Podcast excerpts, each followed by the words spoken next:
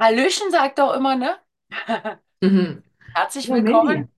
Jawohl, herzlich willkommen zu einer weiteren Folge von Schlichte Fichte. Du und liebe Anna, ich kann mich erinnern, wir haben einmal uns darüber unterhalten, äh, wie wir nach Afrika gekommen sind, dass wir überhaupt eine gemeinsame Afrika, ähm, Gemeinsamkeit haben, dass wir beide in Afrika waren oder Berührungspunkte hatten. Und da sind wir irgendwie äh, ja so ins Detail gekommen, dass wir ja nicht viel ähm, abarbeiten konnten. Also es, ich habe das Bedürfnis, ich habe noch so viel zu teilen und zu fragen. Lass uns doch heute mal Afrika Teil 2 machen. Machen wir so. Und die erste Frage, die für mich aufpoppt, du hast ja ähm, damals im Video äh, be- beziehungsweise im Podcast äh, geteilt, dass du ähm, runtergegangen bist und dass deine Mama so gar nicht wahrgenommen hat, jetzt geht sie wirklich. Genau. Dann war das Drama am Flughafen, ja. Das Drama in der letzten Sekunde so und jetzt, jetzt realisiert sie, ich bin weg. Ja, Und genau. dann war irgendwie nur noch die Möglichkeit, ja, tschüss Mama, Bussi, ich ist bin dann mal weg. Genau, das war, glaube ich, der erste Flug, ähm, wo ich noch pünktlich war. Ähm, dann ist man ja quasi vom Reiseveranstalter öfter hin und her geschickt worden und dann seitdem bin ich eher so der Typ, dass ich gar keine Angst habe, wenn die mich da ausrufen, dass ich da immer noch ganz gechillt, immer noch durch so eine Passkontrolle gehe, wenn da mein Name ertönt. Ich mir denke, ja, ja, ich bin ja eingecheckt, die werden schon noch ein paar Minuten warten. Weil, also wenn man beruflich öfter reist, dann nimmt man diese ganzen, ich muss drei Stunden eher am Flughafen sein, einfach auch gar nicht mehr wahr, oder? Kann ich auch nur beipflichten. Zumal man ja jetzt online alles vorbereitet, ne? Außer, ja, außerdem, genau. Damals war der Check-in noch sehr live, genau. Dann, Ähm, genau, also ich war in Ägypten äh, tatsächlich vom Reiseveranstalter eingesetzt. Ich war als erstes in der Kinderanimation, ähm, mhm. weil ich die Kinderanimation einfach aus meinem Ferienjob kannte und mir nichts dabei gedacht habe. Ah, Und wir, also wir waren tatsächlich auch nie großartig so im Cluburlaub. Ähm, ich kannte auch gar nicht, auf was ich mich da eingelassen habe.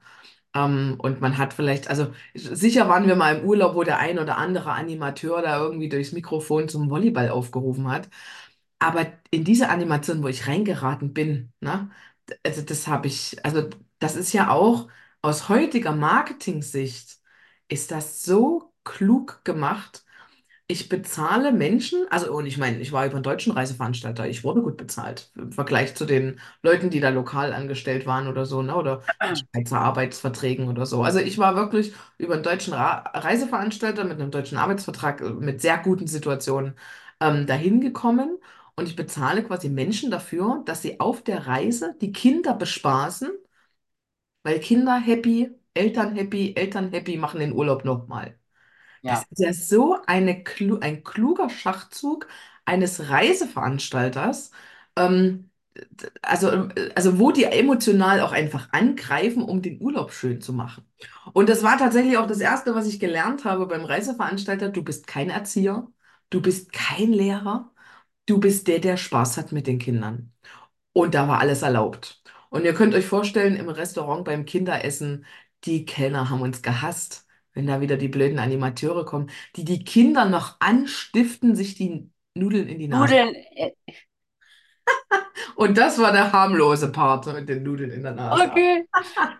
Also äh, das habe ich jetzt echt verstanden, natürlich, weil die Kinder natürlich dann zu Hause sagen, Mama, Papa, wir wollen nächstes Jahr da wieder hin. So sieht's aus, ja. So Also, und und das war auch ganz klare Anweisung. Also, das ist, das passiert nicht zufällig. Das, da muss ich jetzt leider, glaube ich, den einen oder anderen die Illusion nehmen, dass die Animateure so nett sind und so freundlich. Natürlich, man macht das nur, wenn man auch Menschenfreund ist. Ähm, und man muss es auch mögen, sonst hält man das nicht durch. Also, du Ja, kannst. ja Musik einen anderen Job wählen, ja. Ja, Ähm, genau. Also das, und das ist auch recht schnell. Also die, es gibt viele Animateure, die werden da eingeflogen, die haben das ganze Programm in der Theorie, nicken das alle ab. Und vor Ort kannst du nach eins, zwei Wochen sagen, entweder fliegt er wieder heim oder das passt und er bleibt. Also es ist niemand, der sich nach zwei Jahren umentscheidet und merkt, "Hm, das ist nicht so mein Ding. Also das merkst du nach ein, zwei Wochen, da gehst du dann wieder. Das, äh, ja. Jetzt, da braucht es keine lange äh, Phase der Gewöhnung. Ja, und ich glaube, man gewöhnt sich auch nie dran. Also man hat dort halt, wenn man einmal dort ist, man arbeitet rund um die Uhr. Wenn die Gäste dich auf dem Weg zwischen dem Zimmer und dem Essenssaal treffen, ne, da checken die nicht, ob du Privatkleidung anhast oder nicht. Im besten Fall erkennen sie dich ohne nicht. Ähm, aber naja, die Leute mögen dich einfach. dabei. Du, ja, die nehmen dich immer wahr. Ähm, und da gibt es halt keinen Feierabend in dem Sinne. Und das ist, wäre auch zu viel verlangt, dass sie dich da in Ruhe lassen sollen, weil man sieht einem das ja gar nicht an, ob man gerade frei hat oder nicht. Weil dann sollte man sich die Sonnenbrille und das Käppi aufsetzen. Und wir haben tatsächlich unsere freien Tage auch außerhalb der Anlage verbracht. Weil du sonst, du kannst den Leuten das ja nicht mal übel nehmen, dass sie dich anschauen, den Kindern schon gar nicht. Wenn die dich Nee, sehen, bist du Mode gewesen an deinem freien Tag. natürlich. Natürlich. Ja, super. Und wie viele Jahre hast du das gemacht, Anna? Also ich habe das eine Sommersaison und eine Wintersaison gemacht, hatte dazwischen ein bisschen, ähm, bisschen Urlaub zu Hause quasi und habe beide Saison auch in Ägypten verbracht. Am Ah ja, Roten Meer in Hurghada, also mitten im äh, ja, Tourismuszentrum. Also ich würde mir auch nicht anmaßen zu sagen, dass ich Ägypten wirklich entdeckt habe in der Zeit. Das geht gar nicht. Also ähm, Flughafen, Genau. Hotel, Flughafen. Flughafen, Hotel und ich glaube also schon, man hat die Innenstadt mitbekommen und natürlich war ich auch mal in Kairo ein paar Tage oder in Luxor, aber das ist nicht das Land entdecken und einen Alltag ähm, dort zu entdecken und Einblick in die Familien zu bekommen, ähm, wie, wie man das vielleicht in einem Au-pair-Jahr oder so hat. Also Okay. gar nicht, im Gegenteil. Ich habe nur einen sehr touristischen Teil von, von, von Ägypten gesehen und kann auch das, also ich hatte zum Beispiel ja auch eine Beziehung ähm, quasi mit einem Ägypter. Und das ist auch nur ein ganz, ganz schmaler Einblick in diese Kultur. Ähm, der, der hat mir, also der war für mich schon Kulturschock, kann man schon sagen, genug. Ähm, dass viele Dinge laufen halt sehr anders. Aber ich würde mir nie anmaßen zu sagen, dass ich da, dass ich die Kultur kennengelernt habe. So, das ist es nicht der Fall. Dafür war ich zu touristisch. Ich war dort für deutsche Kunden. Ähm, und habe, natürlich habe ich mitgekriegt, dass die das mit der Zeit alles anders sehen. Aber ich war immer noch der Vermittler, der versucht hat, dem Reiseveranstalter oder vor allen Dingen dem Rezeptionisten zu sagen, ja, das ist schön, dass das für euch so ist. Ich habe hier aber deutsche Kunden, die von einem deutschen Reiseveranstalter eine deutsche Uhrzeit bekommen haben. Und da muss es auch, wenn um 8 gesagt wird, um 8 Uhr losgehen. Und das, das war eher so meine Schwierigkeit, an der Stelle gar nicht den Gästen zu erklären, dass hier alles ein bisschen anders läuft, ähm, sondern dass ich gesagt habe, naja, solange hier aber der Name vom deutschen Reiseveranstalter draufsteht, erwarten die Leute auch, dass es nach deutschen Gepflogenheiten ähm, ja, Richtig. passiert. Und da waren wir ganz oft, glaube ich, auch der Übersetzer an der Stelle. Ähm, und natürlich musst du mit solchen Gästen auch mal Taxi fahren. Das hast du, glaube ich, in der ersten Folge erwähnt, wenn wir dann Ausflüge in die Diskotheken und so gemacht haben. Da war der erste Kulturschock für alle Gäste, dass wir einmal das Taxi voll gemacht haben. Ähm, ja, und das habe ich zum Beispiel auch mit nach Hause genommen. Und da gibt es heute noch so einen schönen Spruch. Da kam eine Freundin auch gerade aus dem Ausland wieder. Da gibt es bei uns so einen schönen Insider. Und da war irgendwie die Diskussion, dass wir irgendwie einen Nachbarort zur Kirmes oder irgendwo wollten wir hinfahren. Ähm, und da haben wir gesagt, naja, aber wir sind doch sieben Leute und ein Auto, das passt doch nicht. Und dann war es, oh mein Gott, seid ihr deutsch. Also nur wenn hier sieben Leute nicht in ein Auto passen, was ist denn mit euch? Ne? Das, Ja. Oder kannst dich erinnern, im Teil eins habe ich erzählt von europäische Zeit oder afrikanische Mhm. Zeit. genau, ja, dieses Zeitverständnis von Also 8 Wir Uhr europäische Zeit ist die deutsche Zeit und äh, 8 Uhr Euro, äh, afrikanische Zeit kann dann auch mal Nachmittag 16 Uhr sein, genau. Genau so ist es. Genau, Ja, da habe ich ja super ergänzend äh, oder die andere Perspektive eben gemacht, so diese genau. Ich, ich würde nämlich gerade die Frage mal zurückgeben. Was hast du denn in Ägypten, äh, in Ägypten? Du warst ja auch weiter Afrika. weg, als wir jetzt getrennt sind, ne? Also Ja, wir- also ein Stückchen weiter ins Afrika, Landesinnere, ja, Kenia. Kenia war es und genau, und ich hatte im, im ersten Teil ja dann erzählt, wie ich meine zukünftige Patentochter kennengelernt habe. Ähm, die lebte ja in einer Patchwork-Familie und äh, wie gesagt, diese er erste super Reise äh, endete damit, dass natürlich meine liebe Freundin sich die Haare machen ließ, weil in Afrika ist es ja viel günstiger, diese kleinen, feinen Zöpfe sich flechten zu lassen und die sind ja dann wirklich so dünn, die sehen aus, als wenn das Haare sind, ja, okay. also Mhm. so dünne Zöpfchen. Aber da arbeiten so zwei bis drei Frauen an einem Kopf sechs Stunden so. Pi mal Daumen. Ja, Ja, muss man sich so vorstellen. Da wird wirklich, aber wirklich ja ganz feine Zöpfchen geflochten. Also nicht diese dicken Dinger, die sie den Touristen verpassen. Äh, Es ist ein Mode, ähm, äh, natürlich, welche Zöpfe ich mache, aber die Afrikanerinnen tragen dann die, die feinen. Auf jeden Fall, das war die Beschäftigung des ähm, vorvorletzten Tages von mir und meiner Freundin und ich hatte nichts zu tun. Ich saß daneben und guckte zu, las ein Buch oder irgendwas. Und auf einmal kam ein Anruf äh, und meine Freundin sagte, du, mein Bruder hat jetzt doch noch Urlaub gekriegt, die kommen jetzt her, damit wir uns noch sehen können, damit ich ihn noch sehen kann, also sie ihn sehen kann. Von mir war ja keine Rede, ich war ja unwichtig.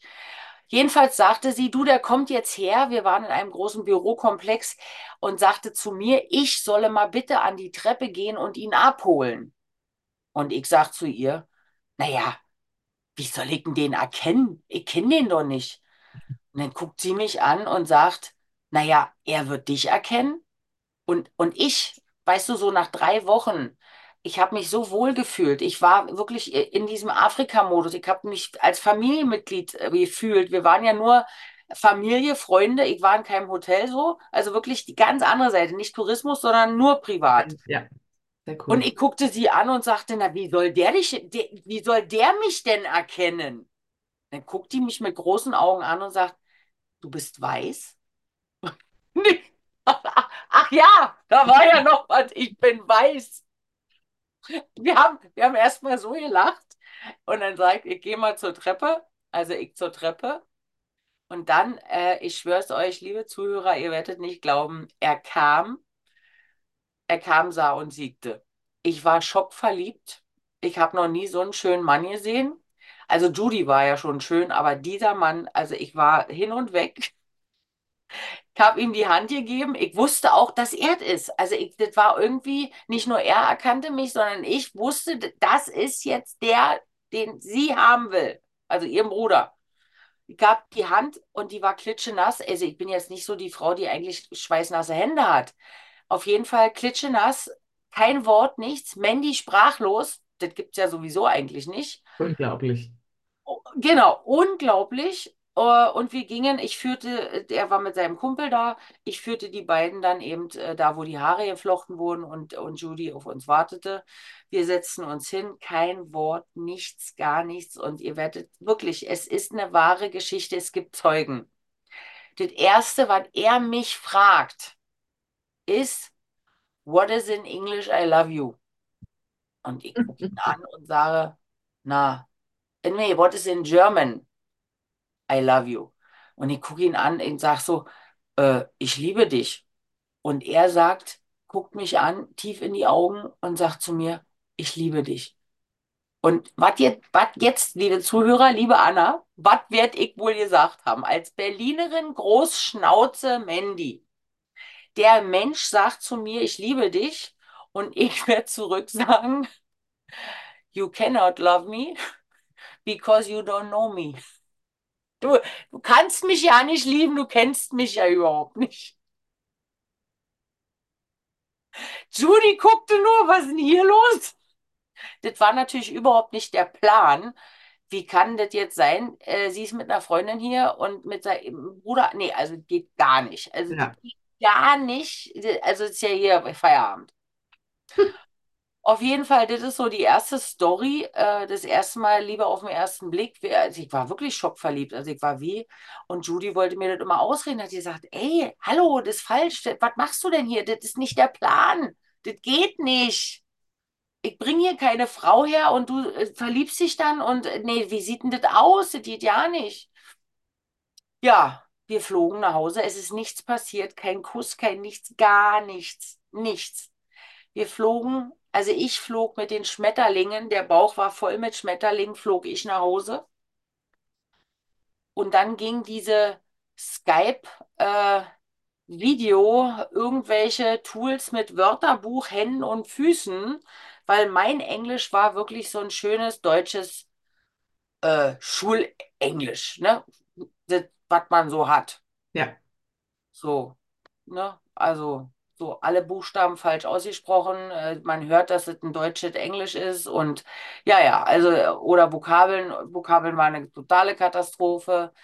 Ja, ich habe dann äh, wirklich über online erstmal Englisch gelernt. Mhm. Die Phase, das war super. Ja, das ist mal so die Kennenlernphase und dann, dann wurde ich jetzt erstmal in Österreich wach und dann war so der Gedanke, Anna, sag mal, Musst du dir jetzt da jemanden in Afrika suchen? Es gibt doch genug Männer in Europa. Also, warum machst du dir wieder dein Leben kompliziert? Also, da war damals schon der Gedanke, schlichte Fichte. Ich muss doch jetzt nicht, das sind über 5000 Kilometer. Dann hat der ein Kind. Und, und, und, und. Sag mal, Mandy, muss das jetzt sein? Ja, das muss sein. Das muss Das sein. dachte ich halt nicht, ne? Es, es ist einfach so, weißt du, du stehst dann eben vor dieser Entscheidung, äh, wo du dir dann überlegst, in Zukunft wirst du dich fragen, hättest du mal, Mhm. hätte ich mal was gemacht, also hätte ich diese Erfahrung gemacht oder wie auch immer. Und äh, hätte, hätte steht in der Ecke und ja, nee. Also ich habe gemacht, äh, ich bin dann diese Beziehung auch eingegangen, bin einen langen Weg angetreten, dass wir zusammen in Österreich leben können äh, das Kind nachholen und so weiter und so fort. Die Kleine war ja knapp zwei, hatte ich im ersten Teil erzählt. Und es war dann so, als wenn sie mich eigentlich ausgesucht hat. Also ich habe ja den Vater nach ihr kennengelernt. Das war dann immer mein Gefühl, eigentlich hat die Kleine mich ausgesucht und den Vater hatte ich dann so als Bonus im Programm. So, ne? Und ähm, ja, es, äh, also alleine dieses Kennenlernen war schon irgendwie äh, enorm, muss ich sagen. Also äh, kann man nicht vergleichen. Ja. Und habt ihr dann, also hast du auch eine Zeit lang dort gelebt oder warst du dann immer zum Urlaub dort? Ähm, ihr bist, äh, gab ja sicher eine gewisse Kennenlernphase, oder? Ja, also jeder Urlaub, jede freie Zeit und wenn es nur eine Woche war, bin ich runtergeflogen erstmal. Mhm. Das äh, war natürlich dann spannend, weil du hattest ja einen Tag, also einen Tag hin und einen Tag Rückreise waren ja schon mal weg. Dann bleiben ja nur noch fünf Tage übrig, die du frei hast. Das war so, jeder Urlaub natürlich. Ich war bei den Eltern, alles Kennenlernphase. Und ich war ja dann gleich so begeistert, Anna, ich habe dann gesagt, oh, ich gehe nach Afrika. Also ich wollte runter weil meine Kombination natürlich BWL, ich war Gärtnerin, ich hatte das Floristische. Es gibt in Kenia also die Rosenproduktion oder Schnittblumenproduktion und so weiter. Also ist ja, Kenia ist ein Hauptblumenland. Was natürlich alles, wir Deutsche erkennen das nur, weil es kommt ja dann alles über Holland zu uns in die Länder. Aber Kenia ist mit ein Hauptproduktionsland für Blumen. Und Mhm. da hatte ich mir schon vorgestellt, na super, ich mit meiner deutschen Kompetenz und das war in Hast du deine meinem Kopf da quasi schon so gemalt? alles klar für mich, alles war super.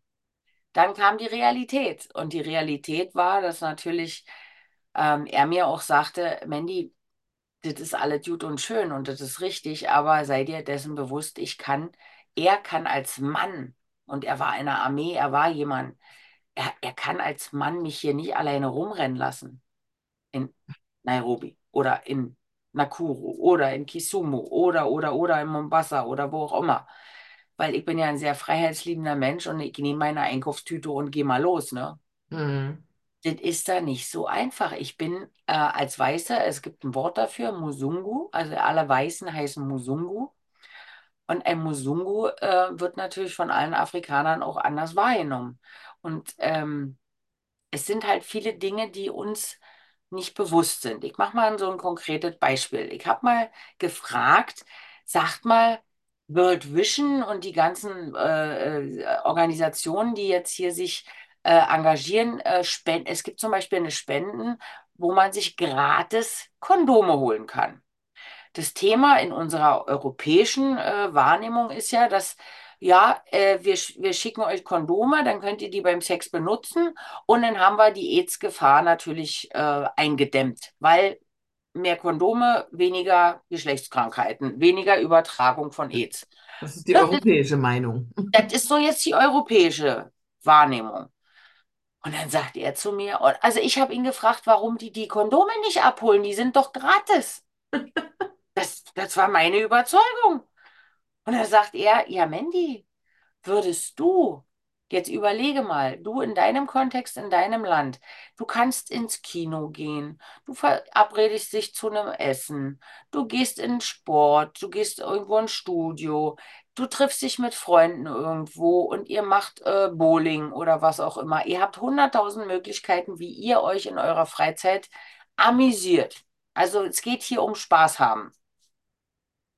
Wir haben hier eine Möglichkeit, Spaß zu haben. Sex. Und wenn du nur eine Möglichkeit hast, Sex zu haben, also als Spaß zu haben, und das ist Sex mit deiner Frau, und ist deine einzigste Abendbeschäftigung, weil ansonsten zehn Kinder warten, die alle morgen, heute noch essen wollen, morgen essen wollen, übermorgen essen wollen. Und es gibt einfach Probleme, die andere Prioritäten haben. Es ist einfach eine ganz andere Priorisierung, wenn ich darüber nachdenken muss, wie ernähre ich meine Familie morgen oder kriegt meine Frau AIDS, die sowieso eine andere Sterblichkeit hat und, und also das ist eine ganz, also von der Wahrnehmung, von der Priorisierung eine ganz andere. Und würdest du dann aufs Amt fahren, extra mit dem Bus, für den du was zahlen musst und holst die Kondome? Äh, nee, würde ich nicht. Das ist so, wir, wir Europäer haben, äh, oder alle irgendwie, die äh, Spenden machen jetzt hier von World Vision und von allen, das habe ich tatsächlich in Kenia gelernt. Äh, wir haben hier eine Außensicht, wie wir helfen können. Wir glauben, wie wir helfen können, was wir tun, wie wir es tun, wann wir es tun. Das ist Hilfe. Das ist keine Hilfe, weil wir verstehen die gar nicht, wie was läuft. Also viele Dinge laufen einfach anders. So wie zum Beispiel dachte, ich habe früher immer meine alten Klamotten aussortiert, zack, in den Humana-Container und war der Überzeugung, Humana verteilt meine Jeans, kriegt jetzt jemand in Afrika gratis und darf die Jeans anziehen, weil ich die ja gespendet habe. Das dachte ich. So, liebe Zuhörer. Und wenn ihr das auch de denkt, ja, dann muss ich euch jetzt die Wahrheit sagen. Es ist so, dass Humana alles sammelt, also jetzt hier aus allen Containern. Es gibt da Lager, das wird zusammengesammelt, dann wird durchsortiert. Wenn die Hose einwandfrei ist, keine Löcher hat und so weiter, wird es sortiert nach Damen und Herren, dann Größen und dann wird ein Container fertig gemacht mit Damenhosen-Jeans, einer Herrenhosen-Jeans und dann kommen die ganzen Container in Mombasa an. In Mombasa werden sie nochmal vorsortiert und werden dann auf die Märkte verteilt ins Landesinnere. Und da wird meine Hose dann für 10 Euro Kauf. verkauft. Mhm. So, und jetzt sag mir mal, ich denke hier, meine Hose wird äh, gespendet und der hat die Hose an und kann die Hose nutzen. Ja. Also es ist auch ein Learning aus Afrika, dass ich viel über diesen ganzen Spenden und, und diesen Unterstützungs, äh, ich will es fast Wahnsinn nennen, gelernt habe. Äh, es ist nicht so, wie ich dachte. Und dann fing ich an, übrigens die Konsequenz, du weißt immer, Fokus, Klarheit, Konsequenz. Konsequenz, Konsequenz war für mich. Ich bin jetzt immer mit einem vollen Koffer nach Kenia geflogen, Das habe direkt, Mhm. ja, direkt an Familien, wo eben in meinem Umfeld war, dass er gesagt hat, pass mal auf die Familie hier, da, Ja. da, da. Ich habe Klamotten verteilt und bin mit einem leeren Koffer zurück. Ja, unbedingt. Und das ist, glaube ich, auch ein ganz, ganz wichtiger Punkt, ähm, was du gesagt hast, dass man dann die Schlüsse daraus zieht. Also man kann ja enttäuscht werden und ähm, dann feststellen, okay, das ist gar nicht so, aber viele wissen es halt und machen, und machen dann trotzdem weiter. Und dann denke ich mir so, warum? Weil wenn ich doch jetzt weiß, das ist ein Riesengeschäftsmodell und das muss man einfach mal so sagen. Es ist ein Geschäftsmodell, was diese Dann, Firmen betreiben und davon finanzieren die nicht nur, also von dem Geld, was sie da einnehmen, da werden halt auch äh, sonstige, was weiß ich, Bandenkriminalität ähm, unterstützt, weil die kriegen ja auch ihr Geld, damit sie da schön durchkommen und und und. Also diese ganzen Geldflüsse, wo die da eigentlich hingehen, bis die Sachen, die gespendet und helfen sollen, irgendwo ankommen. Ähm, da bin ich ganz bei dir. Dann lieber ein bisschen weniger und dafür halt so viel, wie in meinem Umfeld möglich ist, dass ich weiß, dass es ankommt. Und wenn man halt Leute vor Ort kennt, wo man weiß, da kommt es auch wirklich an, oder ich sag mal, solche Hilfstrupps oder wie auch immer, die irgendwo hinfahren, wo man weiß, es kommt dort an, wo es ankommen soll. ja, Und das geht nicht durch die Arme und Hände ähm, von noch 300, 500 Firmen, die da alle mitverdienen. Und ähm, ja, leider sind die nicht die Wohlfahrt, sondern das ist ein Geschäftsmodell für die. genau. Dann äh, vielleicht noch ein, äh, auch, also wo, wo unsere Zuhörer jetzt mal ein bisschen lachen können. Also über mich natürlich lachen können. Ich bin ja nur so eine klassische Deutsche, war halt verliebt und mit einem Afrikaner, mit einem Kenianer. Ähm, und natürlich, es kam mal die Woche, wo ich eben wenig Zeit hatte. Wir konnten nicht zu den Eltern fahren, kam die Mama zu uns nach Nakuru. Und äh, wir, also ich hatte den ganzen Tag schon im Kopf, okay, wir haben den Tag zusammen verbracht. Dann planst du ja als deutsche Frau schon, okay, wir schlafen im Wohnzimmer, die Mama kriegt das Schlafzimmer. Also du hast im Kopf, machst du ja als deutsche Frau schon den Plan, wie läuft die Nacht. Jetzt kam folgende Situation, es wurde dunkel, so langsam, und äh, er stand dann auf einmal an der Tür mit seiner Mutter und sagte, Mandy, ich bin in einer halben Stunde wieder da. Ich, alles klar. Die gingen beide. Er kam alleine zurück. Ich sag, wo ist, denn- wo ist denn jetzt Mama hin? Na, die habe ich jetzt zu ihrer Cousine gebracht, die übernachtet dort. Ich sag, wieso? Die schläft doch bei uns. Nein, das geht gar nicht. So, dann war, und dann sagte er, und jetzt stellte ich natürlich eine Frage nach der anderen, weil ich habe die Welt nicht verstanden. Was soll denn das jetzt? Ja, Dann sagte er, dann sagte er, liebe Mandy, ich erkläre dir alles, wenn wir nachher in unserem Schlafzimmer sind. Und ich erstmal, na super. Jetzt kann ich noch drei Stunden warten, bis ich jetzt hier erklärt kriege, warum, wieso, weshalb, warum.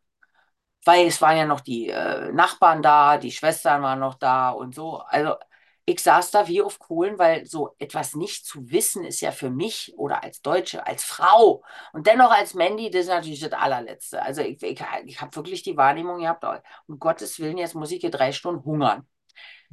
Die drei Stunden habe ich dann irgendwie über äh, geschafft oder überstanden. Es gingen dann alle nach Hause und wir, es war dann Abend, alles klar, gute Nacht und wir gingen ins Schlafzimmer. Dann saß ich auf dem Bett wie von Kohlen gebrannt und fragte, sag mal, was soll denn das? Warum muss ich denn so lange warten, um dir eine Frage zu stellen? Wenn das ist ganz einfach. Ich rede erst mit dir von Mann zu Frau und Frau zu Mann, dass wenn wir, wenn wir ein Thema haben, wo es Konfliktpotenzial nur zu riechen ist oder es könnte irgendwie Argumentation geben, dann machen wir das unter vier Augen hier im Schlafzimmer und nicht vor den anderen Leuten. Ich sage, aha, na, das ist ja super. Alles klar. Dann erklärte er mir, dass er die Mutter eben weggebracht hat, weil die Mutter darf nicht bei ihm im Haus schlafen. Also die kann den ganzen Tag da verbringen und äh, auch die Eltern, der Vater übrigens auch. Die muss dann einfach das Elternhaus ver verlassen. Zum Schlafen darf keiner da bleiben. Okay. Und ich sage, was soll das? Meine Mutter schläft auch immer bei mir, wenn sie mich besucht. Also ich habe das überhaupt nicht verstanden, was der, was der Sinn dahinter sein soll. Und Mhm. ich bin ja so, so ein Mensch, wenn ich ein Warum kriege, Anna, wenn mir jemand sagt, warum? Es Und stellen, gell? ja, denn, und ich kann das dann verstehen oder annehmen und dann sage ich, okay, alles klar. Ich habe zu dem Zeitpunkt Bahnhof verstanden, also überhaupt nicht. Dann diese Regel äh, habe ich dann natürlich gleich hinterfragt. Ich sage, und wieso müssen wir das jetzt im ba Schlafzimmer unter vier Ohren besprechen? Und dann lächelt er so und dann sagt er, naja, falls wir uns streiten, dann können wir uns gleich wieder versöhnen. Und dann fiel so bei mir der Groschen und er grinste so. Und dann, naja, liebe Zuhörer, ich glaube, ihr wisst jetzt alle, was ich meine. Äh, und das ist natürlich, da habe ich dann gleich gesagt, na, das ist nachvollziehbar, das kann ich verstehen. Man sollte nie, also das Motto war dann, man geht nie mit einem Streit in, über die Nacht. Also der Tag startet immer, ist alles in Ordnung. Ein neuer Tag. Und das fand ich super. Das habe ich dann wirklich in mein Leben übernommen dass ich nicht im Streit ins Bett gehen wollte. Mhm. Dass man das Übernimmst ausspricht, du bis heute, oder? das mag ich bis heute, ja. Mhm. Ich suche dann auch die Gelegenheit und fange erst ein Gespräch oder eine Diskussion an. Ich, also ich diskutiere schon gerne, ich argumentiere gerne. Ähm, und ich lasse mich auch sehr gut überzeugen, wenn jemand argumentiert und es macht für mich Sinn, dann nehme ich sofort die Position des anderen an. Mhm. Es geht einfach nur um Sinnhaftigkeit. Ich brauche ein Warum. Sehr, sehr spannend. Auf jeden Fall war dann das das Thema gelöst und jetzt kommt die Pointe zu der Geschichte. Ich wieder nach Hause, nach Wien geflogen und die ging ja schwanger mit diesem, die Eltern dürfen nicht schlafen bei den Kindern. Also habe ich wirklich mich damit beschäftigt. Ich konnte das einfach nicht verinnerlichen, was das für einen Sinn haben könnte. Komm nach Wien zu Hause und da muss ich jetzt einen ganz lieben väterlichen äh, schwulen Freund erwähnen, dem ich diese Geschichte erzählte. Und mein lieber Toni in Wien, Ich erzählte diese ausführliche Geschichte und dann sagte er zu mir, Mandy, wenn das hier in Deutschland oder in Österreich Tradition wäre, dann wäre ich heute noch heterosexuell und verheiratet. Ich sage, wie? Naja, er hatte nämlich eine Schwiegermutter, also er war jung verheiratet, die hatten äh, ein, ein wunderschönes Leben begonnen und er hatte eine Schwiegermutter, die, wenn die übernachtet hat oder zu Hause bei denen im Haus war, war ständig, dass seine Frau, du, also wir können heute keinen Sex haben, weil wir müssen leise sein. Wir können jetzt das nicht machen, weil die Mutter ist da. Also die Einschränkungen nur durch eine anwesende Schwiegermutter können, also das ist jetzt nicht, dass jetzt jeder so eine Schwiegermutter hat. Also liebe Schwiegermütter, Schwiegerväter, die jetzt alle zuhören, ich weiß, es sind nicht alle so, aber es gibt sie. Und dadurch ist natürlich, dass Toni dann zu mir sagte, weißt du, diese Tradition, da kommst du gar nicht in die Lage. Und damit ist es ausgeschlossen. Es kann nie passieren. Und da sage Toni, na, das macht, ja, jetzt macht es Sinn. Also, das ist eine ganz einfache Tradition. Schlichte Fichte. Also, diese Stories sind wirklich so was von schlichte Fichte. Du machst es einfach so, es ist so und dann kann gar nichts passieren. Mhm. Im Keim erstickt, es kann nichts passieren. Und ja, seien wir uns ehrlich, so ein junges Paar oder du bist als Jugendlicher, als jugendliches Pärchen oder jetzt, wenn du so 20, 30 äh, bis 40 oder wie auch immer, als Paar hast du Bedürfnisse und dann zu schweigen und das können wir jetzt nicht machen oder manche haben die Tradition, wir gehen nochmal vorm ins Bett gehen in die Sauna. Nee, können wir heute nicht machen, Schwiegermutter ist da oder wie auch immer, nur weil die aus einer anderen Generation kommt und ein anderes Thema hat. Das, das, das riegelt es als einfach geregelt von Haus aus Feierabend. Schlichte Fichte.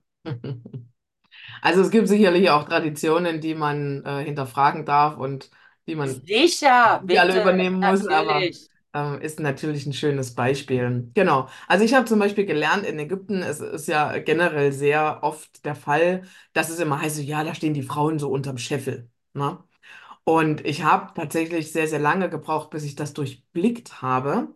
Und da ist mir nämlich gerade so eine schöne Situation eingefallen. Da sind wir am Straßenrand gelaufen, auf einem, also da ist ein engerer Bürgersteig gewesen. Ähm, und ähm, da sind wir einfach nebeneinander hergelaufen, haben erzählt, dann haben wir die Straßenseite gewechselt. Und dann ist ihm eingefallen, er läuft nicht mehr auf der richtigen Seite, hat mich angehalten, ist auf die andere Seite von mir, also ist nicht mehr links von mir gelaufen, sondern rechts von mir.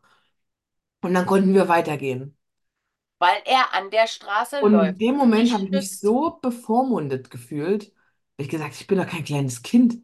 Ich, ich falle doch hier nicht auf die Nee, Straße, ich kann doch selber aufpassen.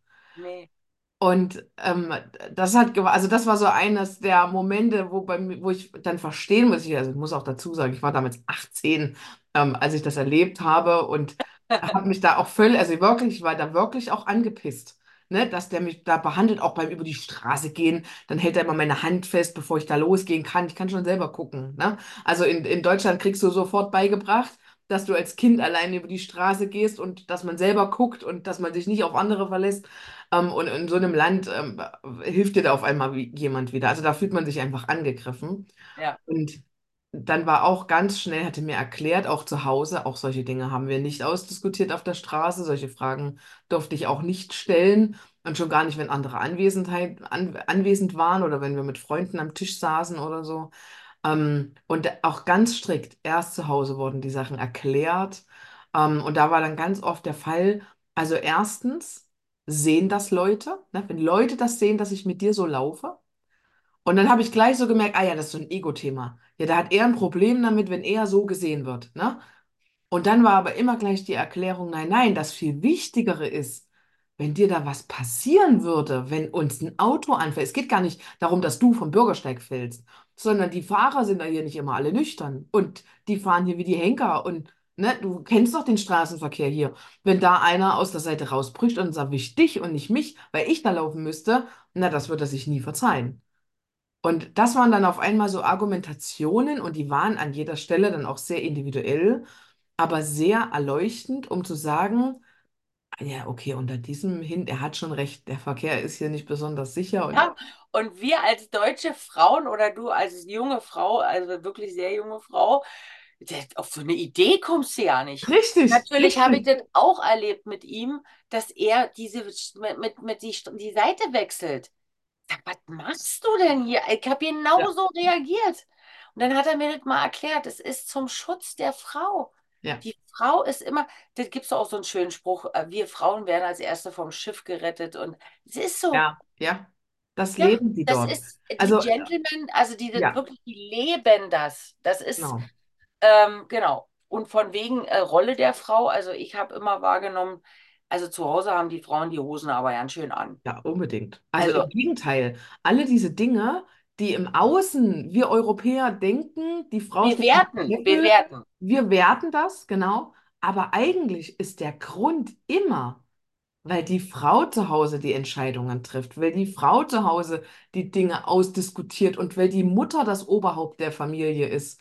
Ja, Ähm, und genau, so habe ich das in Ägypten auch kennengelernt und verstehen so. Und das kannst du auch niemandem erklären. Also tatsächlich, als ich dann nach Hause kam ähm, und gesagt, nein, nein, da wird man nicht unterbehandelt als Frau. Im Gegenteil, die machen das alle für mich. Ja, ja, red dir genau, das nur ein. Also genau. das war halt äh, die Steilvorlage für alle, denen ich das erklären wollte, die dann gesagt haben, ja, ja, jetzt glaubst du auch schon dran. Ja, ja, genau, weil sie es selber nicht erlebt haben. Genau. Und äh, dann ist noch so ein, für mich wahrgenommen, war immer noch so, so ein charmantes, dass die Frauen es schaffen, die Chefin zu sein, also das Oberhaupt der Familie zu Hause, aber es nicht zu fühlen ist. Also sie machen das so charmant, dass sie den Mann nach oben stellen, Ja.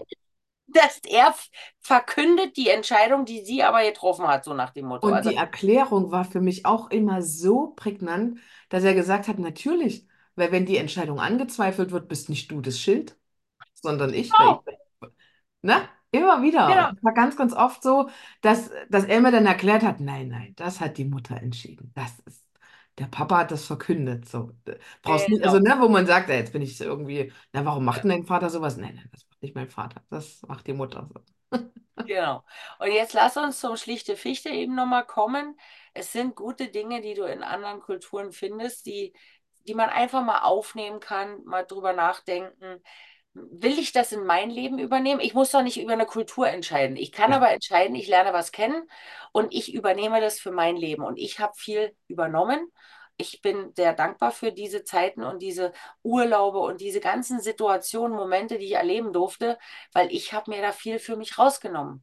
Mhm. Und ähm, das muss jeder für sich entscheiden. Und jetzt, liebe Zuhörer, natürlich, ihr könnt es auch vom Hörensagen jetzt einfach übernehmen und sagen, okay, das macht Sinn, das übernehme ich für mich, ja. Also ich gehe jetzt mal äh, nicht immer in die Diskussion mit meinem Mann vor anderen Leuten, sondern ich bereite ihn vor. Schatz, ich würde gern heute Abend mit dir was besprechen.